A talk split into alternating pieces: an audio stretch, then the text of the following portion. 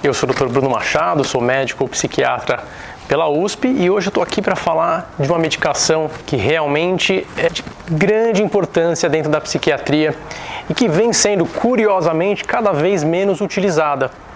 Se eu te dissesse que existe um remédio que é capaz de diminuir o risco de suicídio em até seis vezes em comparação com aqueles pacientes que não tomam lítio na população psiquiátrica geral, você acharia que esse remédio é um remédio muito prescrito ou pouco prescrito?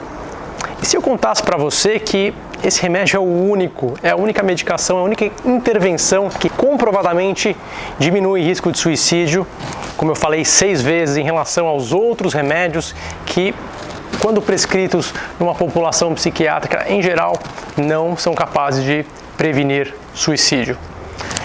Essa realmente é uma questão muito curiosa que a gente tem visto hoje. Uh, uma medicação que ainda hoje está nos principais guidelines, nos guias terapêuticos nos Estados Unidos, no Canadá. Ela sempre é uma medicação de primeira escolha no transtorno bipolar, mas também podendo ser utilizada assim com ações muito interessantes na depressão unipolar, né, a depressão maior. E a gente vai começar a conversar um pouquinho sobre o lítio, né? Você também pode ouvir falar como carbonato de lítio, né? Tem algumas marcas como carbolítio, enfim. A medicação é a mesma, o princípio ativo é o lítio, né, que é um íon, é o terceiro íon mais simples na tabela periódica, então é uma ação super simples, como é o sódio, como é o potássio, mas de uma maneira muito sofisticada, permitindo aí efeitos muito interessantes no tratamento dos pacientes. Bom, primeiramente, é um remédio muito antigo, o uso do lítio na psiquiatria ele já vem dos anos 40, ganhou força nos anos 50, né, com estudos tanto para mania como para depressão naquela época. E foi realmente o primeiro medicamento com alta evidência a ser utilizado em depressão e transtorno bipolar, ou seja, alta evidência científica, alta comprovação de que é eficaz. E desde então, o lítio tem sido a referência de comparação para todos os outros remédios no transtorno bipolar e em até alguns estudos para depressão também. A gente sabe que o lítio, por ser um remédio muito antigo, não tem patente, é um remédio que não tem um interesse comercial. Né? A indústria farmacêutica não tem como ganhar dinheiro porque é muito, muito barato, o que também é uma ótima característica, né? porque é um tratamento que deveria ser muito acessível a todo mundo. Mas por que, que não é tão acessível assim? Por que, que o lítio não está sendo prescrito da maneira que ele deveria ou com a frequência que ele deveria? Né? Em muitas condições, ah, não é proposto isso para o paciente, não é discutir essa alternativa. Qual é o motivo para isso? Bom, Primeiramente, a gente tem que colocar aquele ponto do marketing. Né? Infelizmente, a gente sabe que na medicina existe sim um componente importante uh, do, dos laboratórios. Infelizmente, a gente sabe né, que nos congressos, muitas vezes, ou até mesmo os profissionais que visitam os médicos, acabam induzindo os profissionais a prescrever somente os remédios mais novos, mais modernos, né? entre aspas, mais modernos, porque nem sempre são melhores, nem sempre são mais sofisticados do que aqueles remédios mais antigos. Né? Então, por isso, o acaba sendo um pouco esquecido. Além disso, poucos médicos, psiquiatras têm segurança em utilizar e os clínicos gerais também nos prontos-socorros, quando tem um efeito colateral, não estão em geral treinados para reconhecer isso. E por isso existe uma insegurança do profissional em utilizar a medicação, o que é uma pena, porque é um remédio que tem um grande potencial e tem pacientes que realmente têm um efeito único com o lítio, que só respondem bem ao lítio e comparação com outras medicações, não tem a mesma eficácia, não tem o mesmo resultado quando utilizam e são medicados com outras estratégias. Então agora a gente vai começar a falar quais as principais aplicações e depois como ele atua no seu sistema nervoso e vamos depois dizer qual que é o manejo, o que tem que ser feito, quais as precauções para que o lítio possa ser usado com segurança. Claro, o objetivo aqui não é ninguém se automedicar, né? sempre é um tratamento prescrito e que você vá discutir isso com o profissional que acompanha o seu caso, colocar essas, essas opções, essas alternativas ah, na mesa aí para que todos possam se beneficiar se houver uma indicação. Bom, primeiramente, quais as principais indicações para as quais o lítio está muito, muito bem estudado. A gente tem que colocar o transtorno bipolar, seja aqui na, na fase de mania, ou também nas fases depressivas, né, do transtorno bipolar, também na depressão maior, tá? A gente vai ter ações. E como é que seria isso? Qual seria a ação aqui na mania? Seria o efeito de tirar o paciente da fase eufórica, da fase de aceleração, fazer com que o paciente volte, volte para o que a gente chama de fase eutímica, na qual o humor está equilibrado. Aqui a questão do transtorno bipolar, para ficar claro, o paciente tem fases às vezes muitas semanas no qual o humor está eufórico, está acelerado, dormindo muito pouco, com muita energia, falando rápido, todos esses sintomas que caracterizam a síndrome da mania. Então, o lítio tem uma ação, sim, muito interessante na mania. Aqui no caso, a gente usa uma dose de 0,9 a 1,2. E como é que é essa questão da dose do lítio? Aí que tá, isso é muito importante a gente frisar aqui.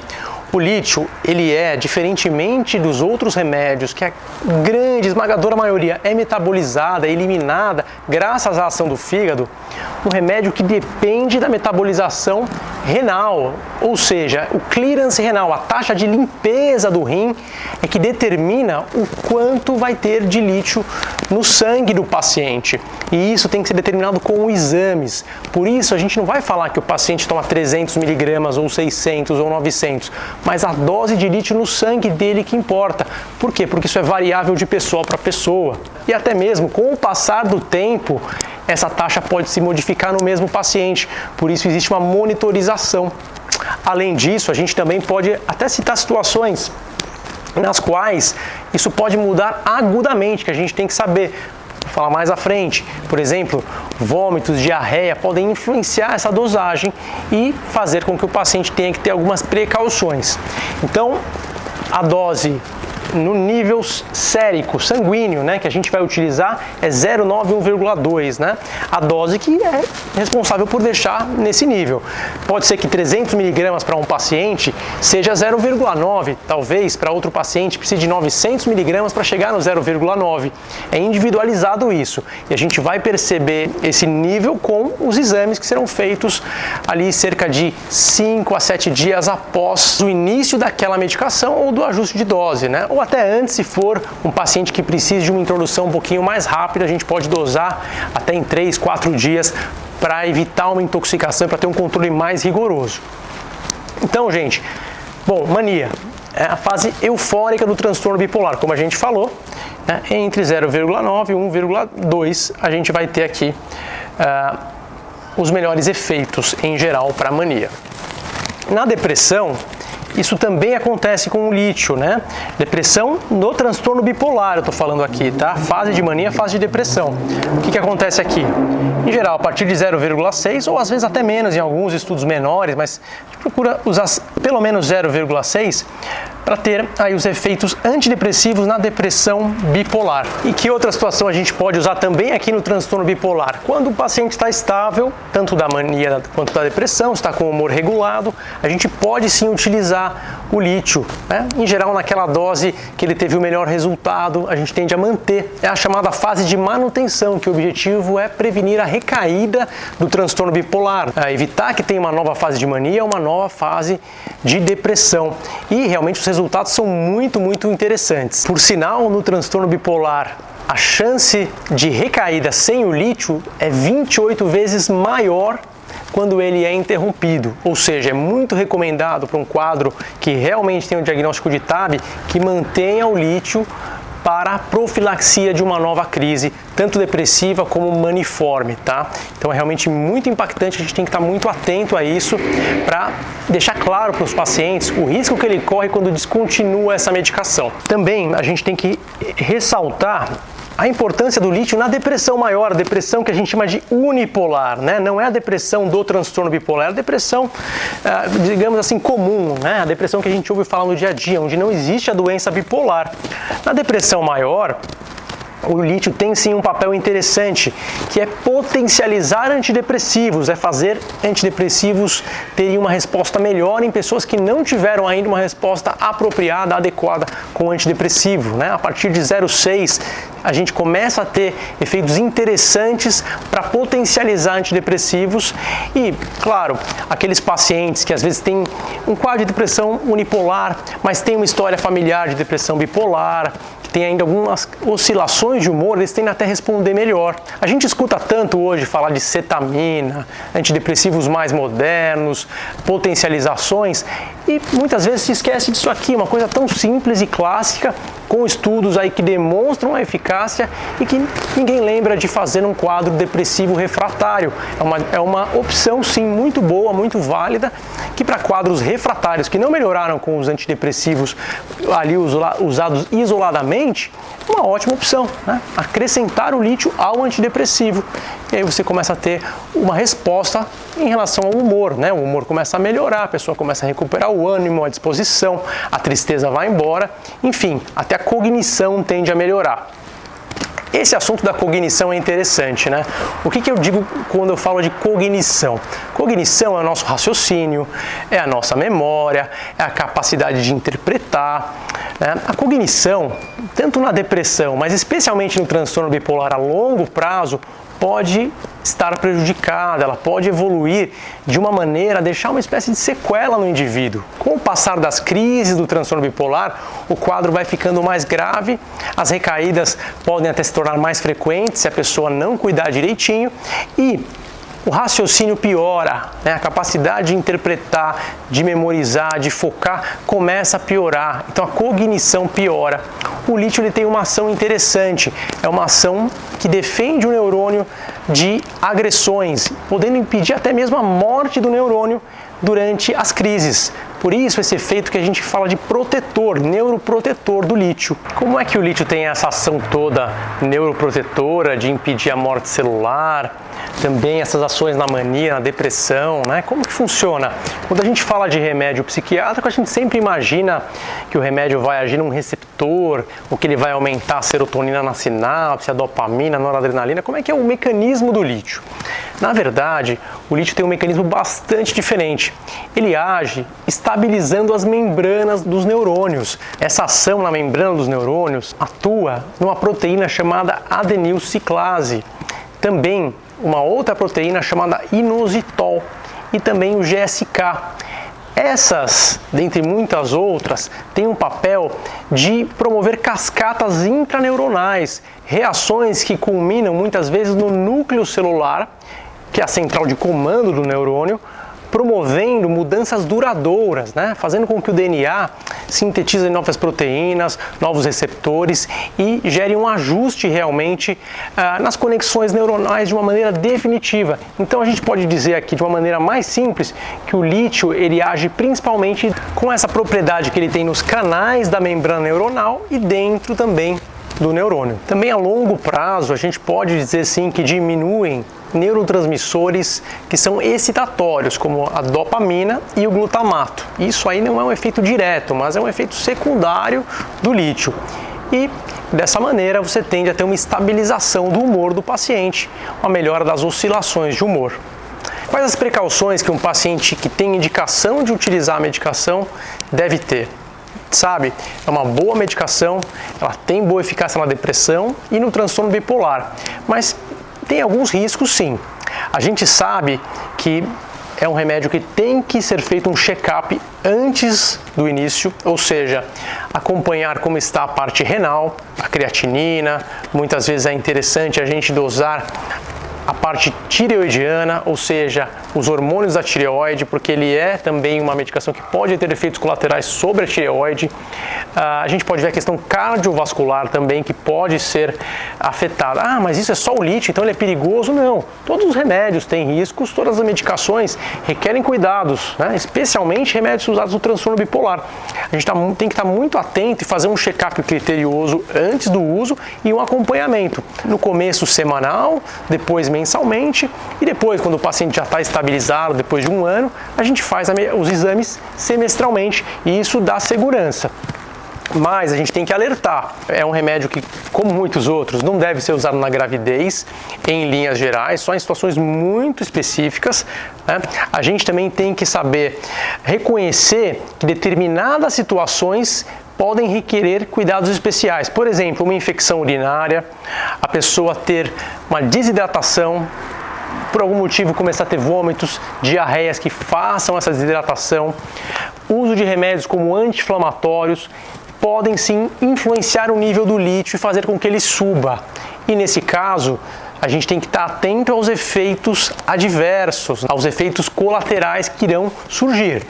Gosto metálico na boca, tremor, alguns casos mais intensos, confusão mental. Então é preciso reconhecer isso e parar a medicação por aquele período, enquanto está tomando anti-inflamatório, se for o caso, ou enquanto está o paciente desidratado até resolver a diarreia, a questão dos vômitos. Tendo essa precaução, essa orientação adequada, o, tratamento é sim seguro e os benefícios superam em muitos riscos. A gente deve sim utilizar o lítio como uma arma muito importante na psiquiatria, mas não pode faltar informação, orientação. Como muitos outros remédios, os antidepressivos também a gente sabe que pode causar síndrome serotoninérgica, que pode fazer o paciente ir parar no UTI por uma intoxicação, até problemas cardíacos, alguns antidepressivos podem causar. O lítio também pode sim levar a coma, problemas sérios. Mas isso vai acontecer quando? Quando a gente não tiver as precauções corretas, quando a gente não fizer o check-up, quando a gente não fizer o acompanhamento adequado da parte renal, da parte cardiovascular, da tireoide, quando a gente fizer todo esse cuidado, todo esse trabalho, o tratamento vai poder ser feito com segurança sim e os benefícios poderão ser sentidos aí, como a gente falou, diminuindo aí muito o risco de suicídio, o risco de recaída na mania, na depressão, na depressão unipolar e bipolar. Então, um tratamento interessante que deve ser sim lembrado e utilizado com muita propriedade aí nesses casos de mania aguda, de depressão bipolar, sobretudo também a manutenção do transtorno bipolar são aí grandes indicações que a gente não pode esquecer. No mercado aí você vai encontrar essa medicação um custo realmente muito mais barato. Depois procura carbonato de lítio ou carbolítio, busca depois para você ver o preço, como é muito inferior aos outros remédios. Né? É um remédio que tem no posto de saúde, inclusive. Você vai ver aí a apresentação de 300 miligramas, apresentação de 450 miligramas. Não estou dizendo aqui para ninguém se automedicar, né? 450 miligramas é uma, é uma liberação controlada, é o lítio CR que ele libera mais lentamente, então ele pode dar menos menos efeitos colaterais. Lembrando, a dose é individualizada, né? A gente tem que chegar naquele número ali que eu falei, 0,9, 1,2 ou 0,6. E para isso não existe uma dose que leve a 0,9, a 0,6 ou 1,2. Existe aquela dose que faz com que cada paciente leve a essa a esse nível sérico, né, esse nível sanguíneo que a gente precisa atingir, que é o nosso alvo. Né, e para atingir o alvo, somente por meio da monitorização com os exames. Se não houver os exames, se não tiver esse cuidado, a gente não vai saber se a gente está na dose certa, né, não vai saber se é 300 miligramas, se é 600, se é 900 que a gente tem que utilizar. Então, somente vamos ter esse parâmetro por meio dos exames e com segurança, fazendo aqueles exames de precaução periódicos para que o lítio seja usado aí com o máximo de segurança. Bom, por hoje é isso. A gente vai continuar falando aí dos medicamentos de uso psiquiátrico, os medicamentos antidepressivos, ansiolíticos, neuroléticos. Estamos trazendo aí bastante conteúdo para os próximos meses. A gente quer que você continue aí ligado. Se possível, curta o vídeo, compartilhe. Se você quiser deixar uma pergunta, um comentário aqui embaixo, esse espaço é para vocês. Fique à vontade, quem não está seguindo, para começar a seguir o canal também. Você pode acionar aí as notificações, o sininho para saber quando tiver um conteúdo novo. E a gente vai continuar postando cada vez mais, tá bom? Um abraço a todos. Tchau, tchau. Generalizada, chamada de tag.